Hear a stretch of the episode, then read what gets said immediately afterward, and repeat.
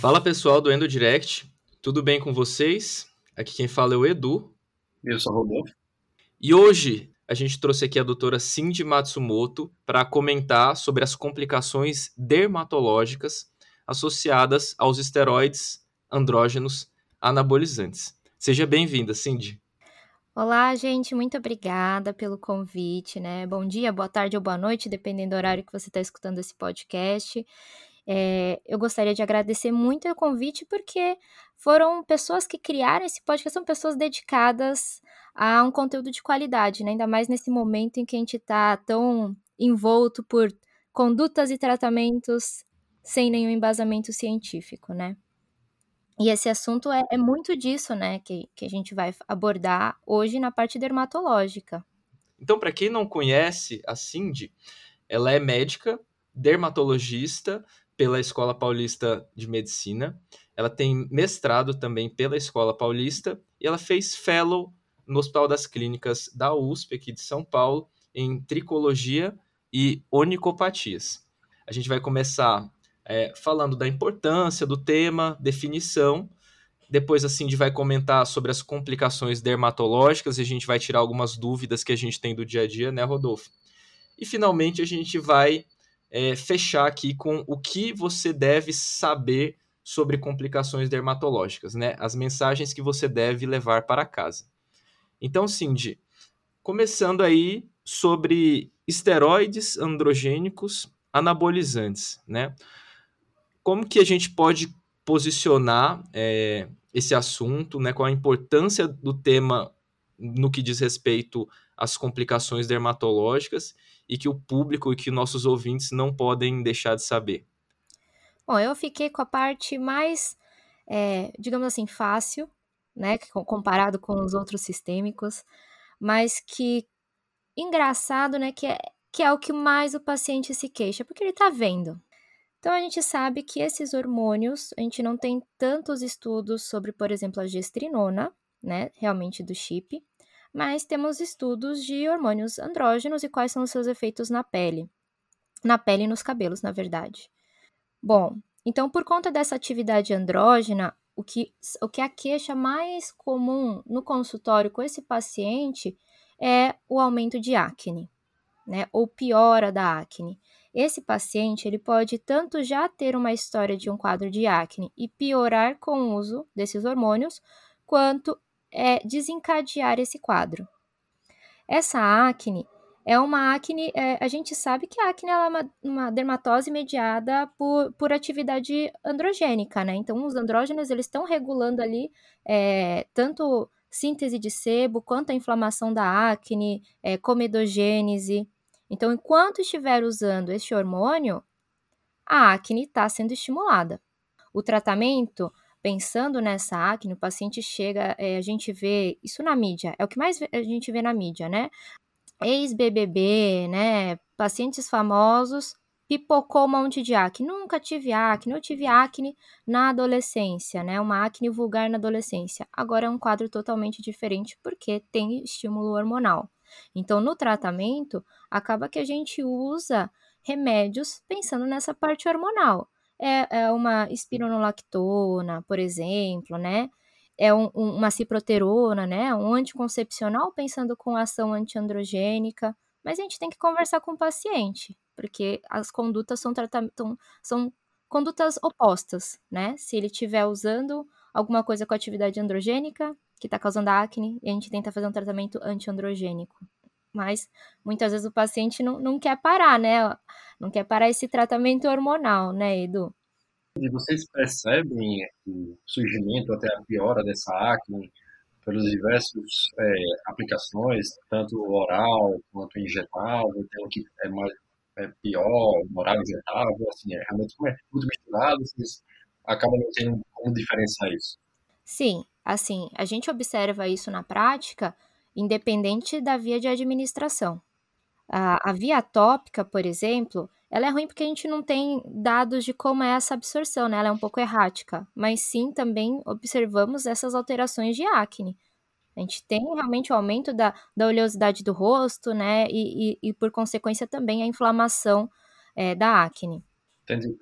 E tem algum tempo de surgimento, uma vez que o paciente começa a usar, ah, alguns meses depois vai começar a aparecer acne, isso é muito variável. É, isso é muito variável, muito variável de repente se a pessoa já tinha uma predisposição até a acne ou se ela já tinha, para piorar é muito mais rápido. Aí, assim, pulando da acne, né, a gente também tem, pensando na pele, o aumento da seborreia, né, que é a oleosidade da pele. Isso já vai de encontro com o que a gente falou, né, porque essa atividade androgênica vai regular, então, a, a lipogênese, síntese de sebo. E isso a gente está falando na mulher. A gente sabe, por exemplo, no homem, né, como comparação, que o homem ele tem mais oleosidade da pele, tem uma tendência maior a ter aquela aparência de poros abertos por conta disso, por conta de ter mais glândulas sebáceas, né? Por conta dos hormônios. Então, isso que a gente vai começar a perceber na mulher também, um aumento de oleosidade do rosto. E uma coisa que está relacionada à oleosidade também é a dermatite seborreica, mas a gente já começa a partir tanto da pele para o couro cabeludo, né? A dermatite seborreica, ela é uma condição que o paciente tem na pele, não é algo que tem e você usa um shampoo, resolve e para de ter. É engraçado que o paciente, independente de fazer uso de hormônio, ele vem falando: olha, eu usei o shampoo, melhorou, mas depois teve recidiva. Mas não é porque teve recidiva, porque é uma condição que ele sempre teve na pele sempre vai ter, tá? É a pele dele fazendo uma inflamação por conta de presença de fungos que vivem é, normalmente na pele erroneamente. E aí causa uma inflamação com, com, com é, formação da descamação da pele, que a gente vê como aqueles floquinhos brancos, um eritema, e isso pode acontecer em todas as áreas seborreicas, que incluem couro cabeludo, a face, né, na região das sobrancelhas, das pálpebras, no dorso do nariz, área de barba, até no pescoço e nas orelhas. Então, o paciente pode ter uma piora disso por conta dos hormônios. Tudo que leva a piora de oleosidade, né, aumento de sebo, vai aumentar a produção, vai aumentar, na verdade, a quantidade é, desses fungos, porque esses fungos se alimentam do sebo, portanto, vai aumentar a sua inflamação. Então, quem usa o hormônio vai ter aumento do, da, da, da, da seborreia e vai aumentar, então, a dermatite seborreica. Não necessariamente vai criar a dermatite seborreica, mas sim vai piorar em quem já tinha uma predisposição. E a dermatite seborreica, lembrando que leva a uma queda de cabelo também, né? Como é uma inflamação no couro, no couro cabeludo, leva a uma queda de cabelo. Não tão intensa quanto é, pensando realmente da parte hormonal do remédio, né? Mas tudo que leva a uma dermatite seborreica, dermatite seborreica piora é, queda de cabelo. É, e agora falando então de cabelos, né? Que é o que acho que talvez é a segunda maior queixa do consultório pensando em, em implantes e é, chips hormonais. A queda de cabelo por conta de alteração hormonal, ela é chamada de eflúvio telógeno agudo. Então, se, é, na mulher é mais comum quando, quando ela para de tomar um anticoncepcional ou quando ela entra na menopausa, por exemplo. Essas variações hormonais levam a uma queda de cabelo que é totalmente esperada. Não é algo que, ó, oh, nossa, surpresa, é totalmente esperado e ela é autolimitada. Assim como se você tem uma doença, se você pega Covid, se você perde muito peso, por consequência, você isso são desencadeantes por uma queda de cabelo autolimitada. Essa queda de cabelo numa pessoa normal, né, uma pessoa sem nenhuma doença no cabelo, começa depois de dois a três meses do desencadeante. Então, começou a tomar o remédio, ou parou anticoncepcional, ou ficou doente, dois a três meses depois que começa a cair o cabelo. A pessoa percebe no banho, quando escova o cabelo, quando manipula o cabelo, porque o cabelo ficou solto, mas ele não cai direto, né? Por estática, né? Fica grudado no, no resto do cabelo e aí só vai cair se você manipular, mexer no cabelo, que é quando a gente faz isso do banho e pentear. Então cai muito cabelo, pode cair às vezes até 25% do seu cabelo, mas você não fica careca, porque ao mesmo tempo tá nascendo cabelo novo. Só que você sente que o volume diminuiu, né? O rabo de cavalo das mulheres ficou mais fininho, né? Fica mais murcho. Mas é uma queda de cabelo que volta ao normal porque você já não tem mais aquele desencadeante. Só que se a paciente é, pega várias doenças, vai juntando, né? Quando era a época do cabelo se recuperar, ele tem um novo estímulo para a queda, ou se é algo que é contínuo. No caso, por exemplo, do chip, vai continuar lá liberando o hormônio e pode, como ele tem atividade androgênica, pode levar a uma queda de cabelo. E quando ela parar, também pode ter uma outra queda de cabelo. E assim, não precisa de tratamento para essa pro, pro eflúvio. Como eu falei, é autolimitado. Você tem que tirar o desencadeante. E, e Cindy, é, uma vez que começou o, o, eflúvio, até a melhora demora quanto tempo? É claro que você já comentou que quando o paciente faz o uso contínuo do esteroide, o, aquele estímulo vai estar tá persistentemente ali atuando.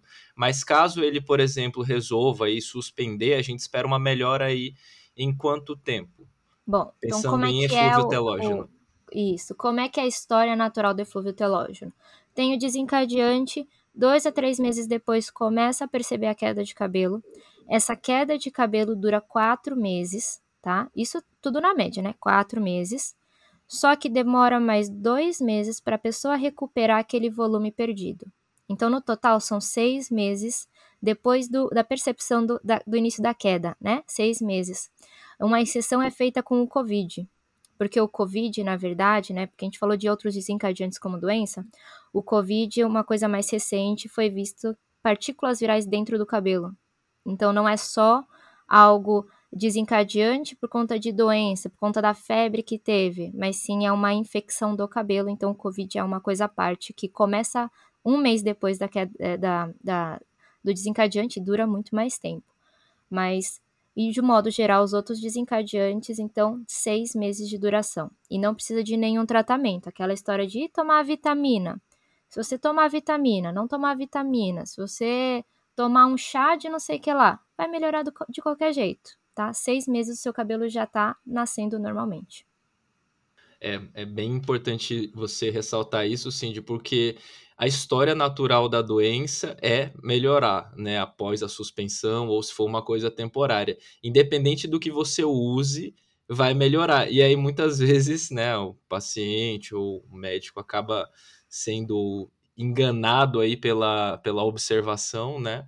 E acaba achando que uma determinada intervenção levou à melhora do sintoma, né? Quando na verdade era só a história natural da doença. É por isso que a gente sempre precisa de ensaios clínicos randomizados, com, controlados por placebo. É por isso que a gente discute ciência aqui, né? Tudo baseado em evidências Sim, científicas é, de qualidade. Isso é uma coisa que infelizmente assim na minha área de tricologia eu vejo muito muito paciente que falou: olha, eu vi o, o influencer tal, a famosa tal, ou a minha amiga mesmo, que usou essa tal vitamina aqui e melhorou a queda de cabelo. Por que, que você está falando que não vai funcionar para mim, sabe? Então eu gosto de explicar sempre para o paciente: nossa, se você tomar água, se você tomar chá de alguma coisa, vai melhorar, porque essa história é natural da doença. Você não precisa gastar 300 reais, 200 reais por mês com uma vitamina, que é um polivitamínico que tem quantidades ínfimas de cada uma da vitamina só para falar que tem a vitamina, e que se você tiver realmente uma deficiência, não vai repor a sua deficiência, tá sendo só um, é um placebo para aquele paciente, e o cabelo ia melhorar fazendo ou não, porque ela de fato já melhorou da doença, já acabou o estresse que ela teve a mais, né? Estresse cirúrgico já passou também, então já ia é, passar. Até porque, na verdade, a gente fala esses seis meses, mas na verdade, no eflúvio, o que acontece é que o ciclo capilar está encurta tá encurtado. Então, o cabelo cai mais cedo, só que já está nascendo outro. Então, por isso que nesse período de queda, a pessoa não fica visivelmente calva, assim, não cai cabelo, porque. É, não cai cabelo, não, não fica careca, porque está nascendo cabelo continuamente. Só que como a taxa de queda de cabelo está tão acelerada, por isso que murcha. Então, se você perceber a pessoa que está com queda de cabelo por eflúvio, a gente tem uma fase que chamamos de leãozinho, porque ela fica com os cabelinhos todos em pé. Porque são cabelos novos que estão nascendo, tá? Então, isso é uma coisa que você pode mostrar para o seu paciente, falar, tá vendo? Você não está se sentindo meio descabelada, né? Tá difícil de pentear o cabelo? Porque esses cabelos que estão de pé são seus cabelos novos. Está nascendo de fato cabelo novo, sem você fazer nenhum tratamento. Só que como ainda está caindo, ainda tem um estímulo de queda do cabelo, isso ainda vai demorar alguns meses para você para sentir parar a queda e voltar aquele volume que você tinha. Mas eu tenho uma observação para fazer sobre isso, o eflúvio, a relação do eflúvio com a alopecia androgenética, tá?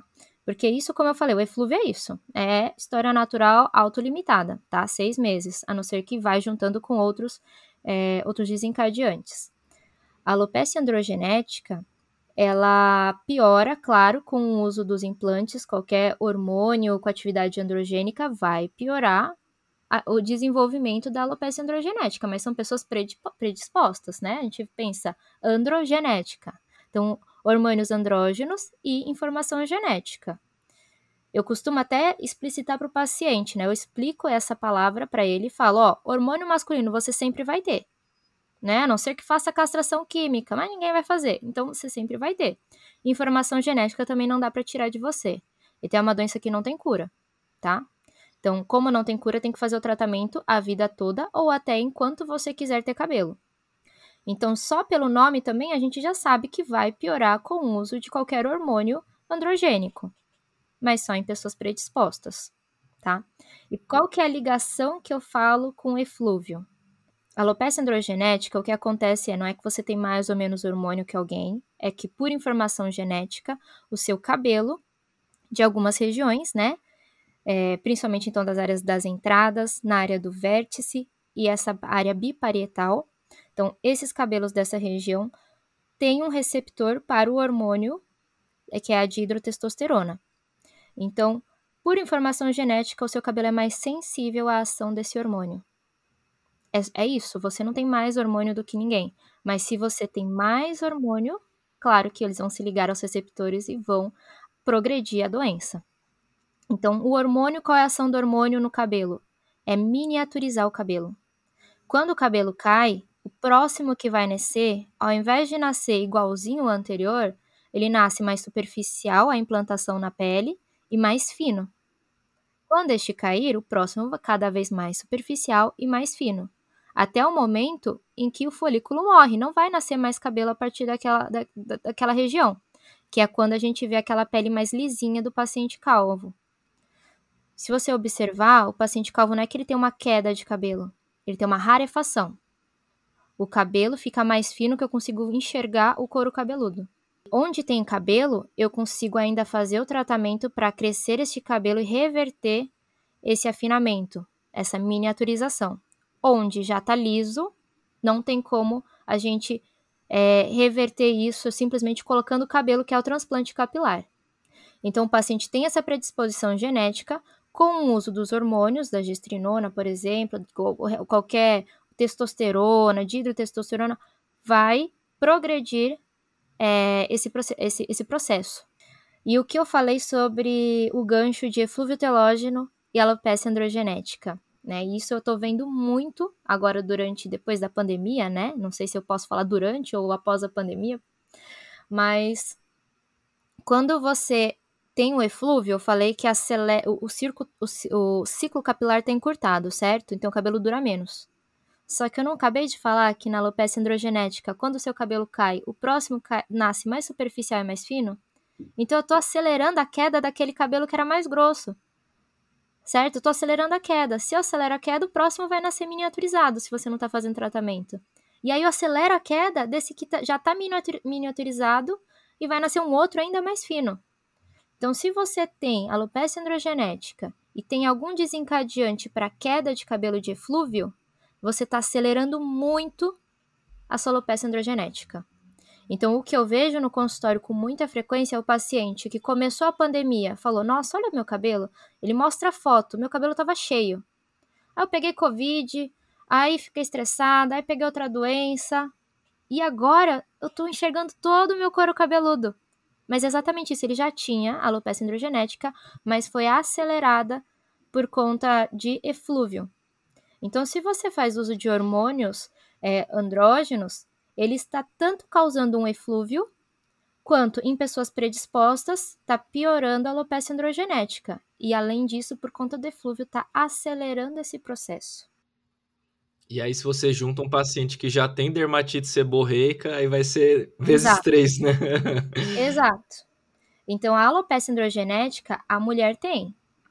E ela é diferente do homem. Não começa com aquelas entradas, tá?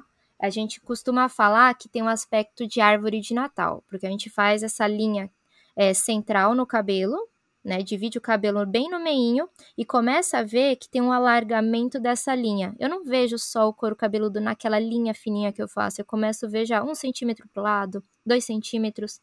E ela tem um aspecto de árvore de Natal porque na região mais perto da fronte ela é mais alargada do que lá perto do vértice, né? Então fica como se fosse uma árvorezinha de Natal mesmo.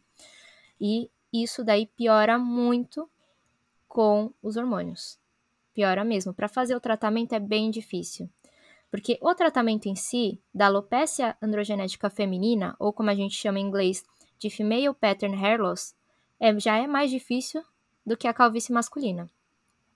A gente não entende ainda, não tem nenhum estudo que explica direito qual que é a informação hormonal que tem na feminina diferente do homem. Porque tem muita mulher que não responde com o tratamento de finasterida ou do tasterida, que é tudo off-label, né? Mas assim, tem mulher que não responde. a gente fala, será que não é uma parte hormonal, que não tem tanta uma parte hormonal? Será que tem mulher que não tem a parte hormonal envolvida? Mas a gente sabe que também tem mulher que piora com o uso dos hormônios. Então, tem alguma influência, mas a gente não identificou se tem pessoas, mulheres, com, uh, com isso diferente. Fala um pouquinho sobre a sua experiência mesmo, né, consultório. Você tem pego esses pacientes, usuários de esteroides anabolizantes que chegam com essa queixa para você, e você até, depois que você explica, faz toda essa. É, explica todas essas complicações, consegue ter um processo de educação, né? Isso, depois que faz todo esse processo de educação, consegue ter é. um feedback positivo ou não? Isso é bem difícil, viu? É bem difícil, porque o paciente, quando ele chega, ele vem lá com a queixa: meu cabelo tá caindo, tô ficando careca, ou eu tô ficando com muita acne, com muita caspa. E aí eu explico, por exemplo, da queda de cabelo, eu tenho no meu consultório, na minha sala, eu tenho já como se fossem uns panfletinhos que eu faço com todo o desenho do folículo, para eu explicando para o paciente. Porque daí eu, eu, explico também, eu educo ele do que está acontecendo, para ele ter ideia também que, por exemplo, a alopecia androgenética é para sempre e a importância do tratamento. Porque a, a, no tratamento, muita gente fala assim: ah, e se eu fizer só metade do tratamento? E se eu não tomar mais aqui? Porque eu tenho medo de tomar o hormônio. Ele acha que finasterida é hormônio. Eu falo, tenho medo de tomar o hormônio, mas está usando o chip, né? Mas é, eu explico para ele entender a importância. E aí, depois que você explica, tem muito paciente que olha assim e fala: Mas eu, eu me sinto bem com o chip. Eu gostei, porque ele faz isso para melhorar a performance física, estética, né? É, perder gordura corporal, sei lá. Então ele falou assim: Mas eu gostei. E eu não queria tirar. E você já olha para aquele paciente e você já entende que aquele paciente é um. É, o perfil daquele paciente. Então não adianta você brigar com ele, porque ele vai procurar outro médico. Então o que eu costumo falar é assim, olha, é, o chip, né, ou essa reposição que você está fazendo hormonal de testosterona, vai, vai ser prejudicar no nosso, prejudicial ao nosso tratamento. Ele está indo no caminho oposto do nosso tratamento. Eu vou tentar fazer o máximo daqui, só que o resultado vai ser inferior do que se você tivesse parado, né, com, com, isso. A gente vai tentar o máximo, mas eu não consigo te prometer um resultado bom. Mas eu vou tentar. Então eu faço esse acordo com ele, eu deixo ele já desde o início sabendo que a gente está fazendo um tratamento visando melhorar um pouco. Mas ele sabe que ele está indo no caminho contrário também. É, pensando em tratamento também, né? É, uma novidade que a gente tem agora na dermato, tanto quanto acne, quanto pensando na alopecia androgenética é a clascoterona. A clascoterona, ela é um, um, uma antagonista do receptor de andrógeno tópico. Ele já foi liberado pelo FDA, mas ele está em fase 2 de estudo, tá? É, e seria, é, é, tem tido bons resultados, assim, nesses estudos, porque na acne, você passa ele tópico e a gente já sabe que ele, pela pela, a, por inibir esse receptor androgênico, melhora na acne.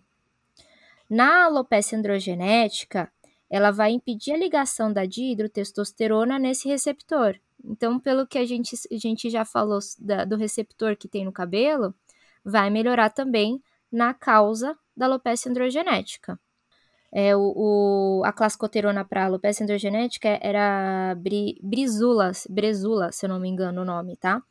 Mas, então, ainda não foi liberado, mas é uma novidade que está chegando, até nos congressos estão falando bastante, tanto da, pra, da parte da acne quanto na, na alopecia androgenética. Então, pensando mais no tratamento também da alopecia androgenética, a gente usa antiandrógenos. Na mulher especificamente, a gente tem uma gama maior, no homem, é finasterida, é dutasterida, né? E possivelmente a clascoterona é, no futuro, né? Tópica. Para a mulher, a gente consegue usar é, anticoncepcionais, antiandrógenos, né? E a gente também tem espironolactona, que a gente geralmente não usa no homem, tá? Então, na mulher, a gente teria essas opções, é, mas é aquela coisa que eu expliquei já. O paciente tem que saber que ele está usando algo que é prejudicial. Às vezes a gente está usando dois remédios que estão se cancelando ali. Vai ter só o efeito colateral. É como se você estivesse usando o beta-bloqueador e o beta-agonista ali, né? Os dois simultaneamente. Então, quem que vai ganhar essa disputa, né? É isso que acaba acontecendo. E, e Cindy, beleza, você comentou em relação a alguns tratamentos possíveis na sua prática clínica, você comparando, né, do ponto de vista observacional na, da sua experiência, você, o que, que você vê em relação, por exemplo, uma alopecia androgenética de um paciente que só tem o um componente genético, sem um fator adicional, e daquele paciente que tem a alopecia androgenética pelo uso do esteroide ou isso é quando a gente avalia a questão da acne ou da dermatite seborreica. Você vê uma falha de tratamento, geralmente esses pacientes têm uma refratariedade Sim. ao tratamento, como que é? A gente vê realmente que esses casos são bem mais difíceis, né? No caso da acne, no caso da alopecia androgenética, é um paciente que custa melhorar, e o tratamento demora muito mais tempo. Na acne, a gente costuma fazer o tratamento até a acne melhorar, então não tem um tempo exato. Né? Por exemplo, ah, se um paciente está usando remédio, vai ficar usando remédio até para a acne, ainda usa mais tempo, é, mesmo se não tiver a lesão né, de acne, então não tem pústula, não tem pápula, não tem comedos, por alguns meses antes de parar a medicação, e nesse tempo a gente faz uma ponte já para o tratamento tópico, né, para não ter é, retorno das lesões.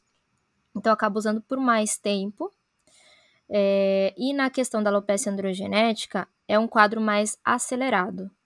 A gente tem muito paciente que costuma falar, doutora, mas quanto tempo eu tenho para passar de um nível 1, né? A gente tem uma escala que chama Norwood Hamilton, que fala é, na, no homem, no caso do homem, de, da evolução da calvície. Na mulher eu uso geralmente a, escala de Sinclair, que vai mostrando então quanto que está afastado essa linha de é, linha média, né, do cabelo. Quanto tempo que eu vou levar de um quadro inicial para um quadro que já, já é, o, é o máximo ali, né, o último da escala. Não tem estudos falando disso, né, na verdade é, é muito variável isso, mas na média quem não está fazendo um tratamento e tem alopecia androgenética está perdendo 5% de fios por ano. Então, se você está usando hormônio, esse número com certeza é maior.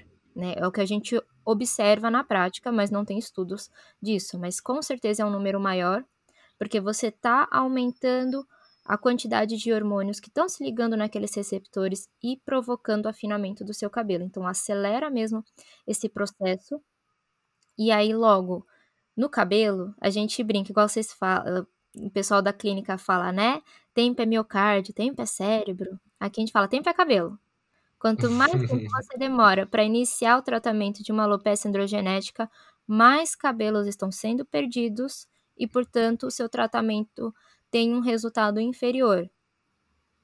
E se você está tomando um hormônio ou está é, usando um hormônio via transdérmica, sei lá, está fazendo uma reposição de um hormônio androgênico, você está acelerando isso daí.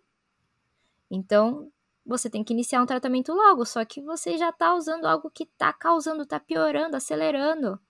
O tratamento é totalmente oposto. É um resultado, assim, que não é satisfatório. Cindy, e do que você vê desses casos é, que tem um componente exógeno principal, o componente exógeno hormonal, né, no caso dos esteroides anabolizantes, você vê que esses casos de alopecia androgenética, eles têm um componente de reversibilidade ou não? Acaba sendo, assim, você suspender a medicação, você vai desacelerar a progressão da doença. Como que é? É, você desacelera. Como eu falei, é uma complexidade da, de como seria essa, essa herança genética na alopecia androgenética, né?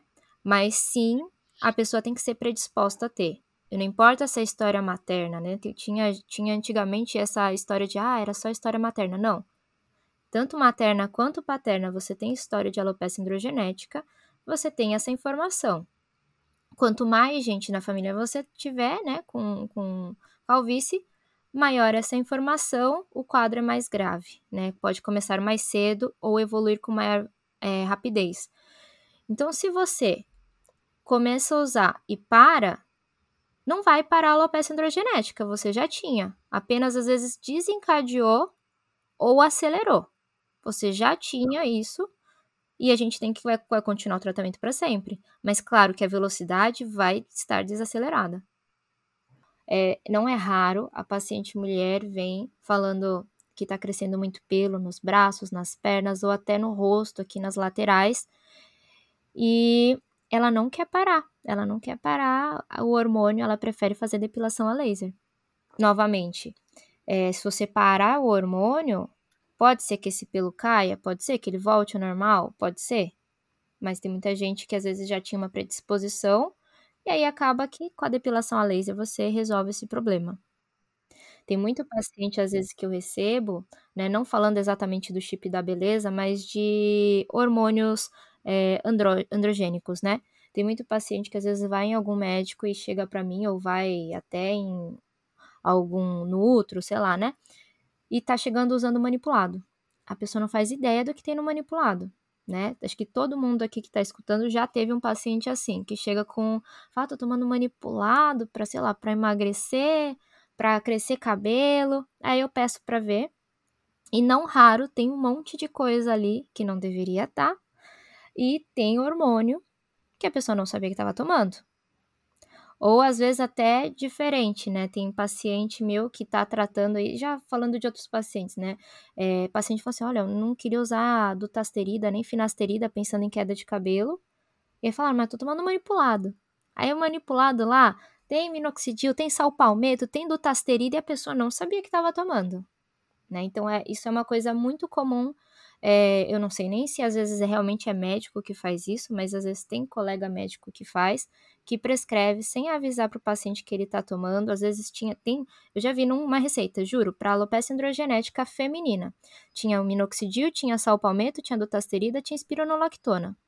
E ela só sabia que tinha o minoxidil e achava, ai, é, é um é um fitoterápico para crescer cabelo. E ela não sabia que estava tomando tudo aquilo. Nossa. É, essa daí é a famosa cascata iatrogênica, né? Já não deveria estar tá usando o, o, hormônio, o esteroide, aí começa a usar medicamentos para tratar as complicações do hormônio. Aí quando você vai ver, tá uma lista de um paciente jovem e rígido usando 10 itens, né, numa prescrição. Sim. O que é, assim, é muito triste, né? Pra gente que acaba pegando muito esses casos, né, Rodolfo, também. É.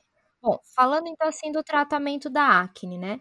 A isotretinoína, que todo mundo conhece pelo Rakuto, que é nome comercial, né? Então, a isotretinoína, na verdade, ela tem a sua maior indicação para acne vulgar, que é aquela acne que tem na adolescência, por exemplo, né? Pode pegar rosto todo, tronco, né? É, que não tem tanto um componente hormonal. Assim, tem um componente hormonal da adolescência, de você começar a ter mais oleosidade, né? Hipertrofia de glândula sebácea, sim. Mas não é como se fosse a, a acne da mulher adulta. A acne da mulher adulta muitas vezes não melhora com uh, a isotretinoína. Ela vai melhorar mais com tratamentos antiandrogênicos. Então, um anticoncepcional antiandrogênico, uma espironolactona, que é o tratamento de eleição. Eu falo isso por experiência, né? Aquela coisa uhum. de ferreiro espeto de pau. Eu usei quatro vezes é, isotretinoína. Só que o meu era acne da mulher adulta. Então, foi como se tomasse água eu só estava tendo os efeitos colaterais e não melhorava, eu continuava tendo espinha. Só melhorou com mudança de anticoncepcional para um antiandrogênico. É, então, muitas vezes esse paciente não adianta usar uma isotretinoína. Pensando nessa parte hormonal, seria melhor algo antiandrogênico. Vai de, de encontro, assim, ao que ele é, aliás, vai, vai bem, na verdade, ao contrário, né, do que ele está usando como hormônio, mas é o melhor tratamento, porque aquilo lá é a causa, né, a gente tem que tirar a causa. É claro que esse paciente a gente sempre deixa uma rotina de pele, né, porque não é o tratamento, mas é algo que ajuda, né, um sabonete para aquela pele específica, um hidratante, um protetor solar, que todo mundo deveria usar, independente de ter acne ou não, e um tratamento tópico para acne, para oleosidade do rosto, e aí, associado, se necessário, tratamentos orais. Dentro dos tratamentos orais, pensando em acne em geral, né, a gente tem os antibióticos, mas aqueles antibióticos com ação anti-inflamatória, que só vão resolver o problema naquela hora e depois não vão segurar a onda, então depois de parar vai voltar a acne se a pessoa não estiver fazendo tratamento tópico de manutenção, por exemplo é, gente, que daí são as tetraciclinas, né, que os antibióticos, por exemplo, e os tratamentos orais feitos pensando em antiandrógenos, que é esses que a gente citou, né, anticoncepcional, espironolactona, e agora a clascoterona tópica, e por último a isotretinoína. Sim, a gente faz esse é, tanto exame antes para poder liberar o uso da isotretinoína, quanto nos primeiros meses, né? A gente não costuma fazer ad infinito enquanto a pessoa está usando a isotretinoína, porque se tiver alteração vai ser nos primeiros meses. Então a gente faz isso, assim como colesterol, triglicérides, que também podem ficar alterados com essa medicação. Se ela está fazendo uso concomitante de algum hormônio, né? Isso pode aumentar, claro, né? Assim, se você estiver usando qualquer remédio, vai somando o potencial de efeitos colaterais. E aí, se for um aumento muito grande, eu sempre costumo falar assim: vamos tentar, se for um aumento às vezes discreto, vamos tentar diminuir a dose da isotretinoína e repetir esse exame e ver como é que fica. Né? Também cuida da alimentação, ver se de repente aumento de colesterol, triglicérides também não poderia ser controlado, se isso se mantiver ou aumentar ou tiver em, em índices maiores, aí eu converso com o paciente e falo, olha, não tá legal, a gente vai suspender o uso da isotretinoína, né? Não tem como manter com, com exames alterados desse jeito. E, e, é interessante, né, Cindy, porque uh, os efeitos acabam se somando não só, no caso principalmente dos, dos androgênios por via oral, é, do caso da hepatotoxicidade, como também da dislipidemia, né? Porque os esteroides Sim. androgênicos, Sim, eles pioram muito a, a questão da, da dislipidemia do paciente também. Sim. Então você acaba somando efeitos não só pela hepatotoxicidade, mas também aí com, com a dislipidemia nesse caso específico. É, e você tem que pensar também que o paciente com acne, aquele que já tem predisposição mesmo, né? é, ele tem maior inflamação, ele tem um maior risco já de ter é, síndrome metabólica, né? De, de ter esses problemas. Então, você está juntando só problemas, está tá piorando com o uso de hormônio, e aí você vai, igual você falou, essa cascata, vai tentando corrigir sem tirar a causa, né? E vai levando efeitos colaterais somados por conta das medicações também. Sim. E Cindy, é, só para encerrar aqui a questão da, das dúvidas, você falou aí da, da, da, das opções de tratamento medicamentoso, especificamente com relação à, à alopecia androgenética. E, e aí eu queria perguntar especificamente, né? Acredito que quando você tem um paciente que é refratário às terapias habituais e tudo, acho que o transplante capilar pode ser uma opção terapêutica aí, né? Nos casos refratários e tudo. Nesses casos, se por exemplo o paciente ele resolve optar aí pelo transplante capilar, é, o, o efeito deletério do esteroide anabolizante também vai piorar, por exemplo, a, a captação do, do, do, transplante, daqueles folículos novos. Isso também vai, isso também pode causar uma nova alopecia em cima daquela área nova que foi transplantada ou não? Tá, isso, isso é até interessante se perguntar, né? Porque você não sabe, mas eu acabei de submeter um artigo falando sobre transplante capilar em pacientes trans. Então, trans, assim, é, dessa, de, fazendo esse movimento do feminino para o masculino. Ah, ao contrário, desculpa, do masculino para o feminino. pensando assim, às vezes a pessoa que está fazendo uma reposição hormonal, né? No caso, ao contrário do que do, é, do, do meu artigo, seria para o masculino, né? Como eu falei, no, no masculino, né, na, no homem, as áreas que são acometidas pela alopecia androgenética são as entradas, né? Então, região bitemporal, região do vértice, e aí completa ligando essas três regiões com a região biparietal, certo? Você não repara na rua que os calvos continuam com o cabelo aqui atrás e nas laterais? Essas regiões não têm o receptor para o hormônio andrógeno. Então não caem. Por isso Entendi. que continua, ele não vai cair, não vai cair tá. nunca, tá? Assim como barba também não cai, porque assim, aqui não tem hormônio, então aqui é uma região, né, aqui, aqui na região occipital, nas laterais do, do couro cabeludo, como não tem um receptor, o hormônio é indiferente para ele. Na região da barba, tem muita gente que é careca e tem muita barba, né? E tem essa dúvida. Na região da barba, os hormônios masculinos, eles estimulam o pelo. Então, a, a gente tem receptores diferentes. Aqui, o receptor, ele é estimulado por conta do hormônio masculino, diferente dessas regiões acometidas pela calvície. E aqui na região occipital e lateral nem tem esse receptor, tá? Então, quando você faz o transplante, você pega o folículo inteiro desta região que não tem o receptor, principalmente da região da nuca, né? Então você pega ele inteiro. Como você pega ele inteiro, você pega o folículo sem receptor. Quando você coloca na área é, receptora, não vai ter nenhum problema, esse cabelo não vai cair. Esse cabelo não vai sofrer ação do hormônio porque ele não tem o receptor. Interessante. O transplante, o lugar do transplante, a gente fala, costuma falar que é como se fosse uma maquiagem. Você tá pegando o cabelo de outro lugar e colocando lá, pro resto do couro cabeludo não faz a não tem a menor importância. Se você parar de fazer o tratamento de alopecia androgenética porque você achou que fez o transplante e ficou bom, você vai perder o cabelo de onde não tinha perdido. Porque continua sob a ação do hormônio. E aí o problema é, depois de um tempo você vai ficar o quê? Com, com a área de transplante que sobrou. O lugar que recebeu o transplante, que é aqui na frente das entradas, vai continuar e o resto tudo caiu. Vai ficar mais estranho ainda. Vai ficar com dois, dois cotoquinhos aqui na região bitemporal sabe? Tenho muito paciente que chega falando eu quero fazer o transplante e não quero tomar remédio. Aí eu explico. O resultado do transplante não vai ser satisfatório, porque o do transplante vai ficar ali, mas o resto do cabelo, do seu couro cabeludo que ainda não caiu por conta da calvície, não sofreu nem influência nenhuma com esse transplante. Vai continuar sob a ação do hormônio e vai cair mais para frente. E aí o chato é você ficar só com o lugar do transplante, tá? Então, você fazer é, o uso de hormônios andrógenos não vai alterar a questão do transplante, porque a área doadora não tem influência nenhuma, assim como a área receptora não vai, o cabelo transplantado não vai com receptor. Mas qual que é a, a, a influência desse tratamento no transplante? Quando você faz o tratamento certinho, é, minoxidil, finasterida ou dutasterida, você aumenta a densidade capilar.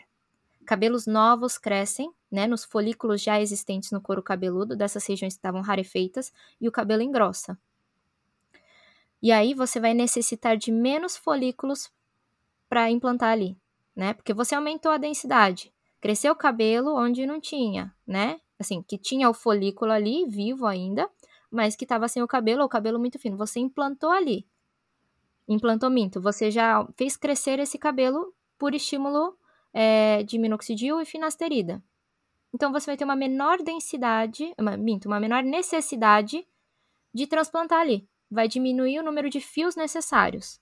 Então, para isso, você tem uma maior naturalidade no resultado, tá? Mas em questão do transplante em si, daquele folículo implantado, o hormônio não está fazendo nenhuma diferença. Porque ele vai ser receptor. Mas claro que se você estiver fazendo é, tratamento com hormônio e fez o transplante, você está prejudicando as áreas que não foram transplantadas, as áreas que já tinham cabelo, mas que estavam é, ficando rarefeitas, que estão por ação do hormônio, né? Então você está piorando o resultado naquelas regiões, está acelerando a perda. É, é assim, quando você faz o transplante, a gente tende a não fazer num paciente muito jovem ou num paciente que não, não entende a importância do tratamento clínico da alopecia androgenética. Pacientes muito jovens, por quê? Porque o paciente muito jovem, além de não entender a importância do tratamento clínico, né? é, se ele está precisando transplantar numa idade tão jovem, é porque ele tem um caso muito mais rápido, né? Às vezes a família dele toda tem. Então, às vezes, apesar do tratamento, a pessoa vai evoluir com resultado ruim. E aí você faz o transplante e vai sobrar cabelo onde, né? Eu tenho um paciente que começou a acompanhar comigo esse ano, ele tem 27 anos, muito jovem, e ele contou para mim que ele fez o transplante com 23. Nossa. E aí ele veio agora fazendo o tratamento com minoxidil e finasterida e falou: "Eu tô ficando careca de novo". E assim, ele tá fazendo o tratamento, mas ele transplantou super jovem porque ele tem uma história familiar muito grande. Então, já a condição dele de alopecia androgenética já é algo mais difícil e já é um tratamento, é, uma evolução mais rápida e, portanto, um tratamento mais difícil. Ele já necessitou de um transplante, só que mesmo com tratamento, continuou evoluindo a alopecia androgenética. E aí você vai examinar ele, tá estranho, porque ele tem os cabelinhos na região que foi transplantada. Mas aqui na região biparietal e perto do vértice, tá tudo ralinho. Entendi. Então fica, fica um aspecto estranho. Fica heterogêneo, né? Fica, fica. Beleza. E para finalizar, Cindy, Bom, acho que a gente comentou, né? Você comentou sobre as principais alterações dermatológicas associadas aos esteroides anabolizantes. Falou um pouquinho sobre as principais formas de tratamento, a evolução também. O que, que o nosso ouvinte não pode sair sem saber desse episódio? As mensagens que ele deve levar para casa. Olha, acho que é um resumão de tudo, né? Lembrar. Então, principais alterações na pele causada é, por reposições hormonais é, androgênicas, né? Então, piora de acne, piora de seborreia, piora de dermatite seborreica, piora da queda, de, queda capilar, tanto causada por eflúvio telógeno agudo, quanto por alopecia androgenética e aumento de pelos corporais. Lembrar que no tratamento de todas essas condições, acaba que, se o paciente mantiver com essas reposições hormonais, o tratamento está muito prejudicado né? Porque vai de encontro com, com o problema e a gente está, na verdade, nadando contra a maré. Tem que explicar isso para o paciente. Mas tem como tratar? Tem como tratar. Mas o tratamento, ele está bem prejudicado, não vai ter um resultado tão satisfatório. Então é isso, pessoal. Eu agradeço muito. Eu gostei bastante dessa nossa conversa. Pode convidar para os próximos. Perfeito, tem muita coisa aí nessa, nessa é. interseção é. dermato-endocrinológica. Muita coisa. Ah, sim. Já adianta um assunto que o pessoal vai gostar aqui, hein? Falar sobre tratamento da SOP. Opa! Ah, sim. Você falou até de tratamento de acantose também, nigricans. Pois é, pois é. Tem bastante é. coisa para falar. Obrigado aí, pessoal, também por, por, escutar a gente. Não perca os próximos episódios aí com todas as outras complicações. Espero que gostem dessa nossa série educativa aí sobre as complicações dos esteroides anabolizantes. Não esqueçam de avaliar a, a nossa página do podcast nas principais plataformas aí, Spotify. Não esquece de dar cinco estrelas pra gente. Segue a gente no Instagram. E Cindy, onde que você tá seu Instagram, contato, como que os ouvintes podem te encontrar? Olha, podem me encontrar pelo meu Instagram, que é arroba DRA, né, de doutora, ponto, Cindy Matsumoto, né? Então, C-I-N-D-Y M-A-T-S-U-M-O-T-O. Lá tem. Uh, é muito mais fácil de me encontrar, né? Então, eu posto bastante todos os dias, falando especificamente mais de cabelo e pele asiática, né? Que daí pele asiática eu falo um pouquinho mais, né?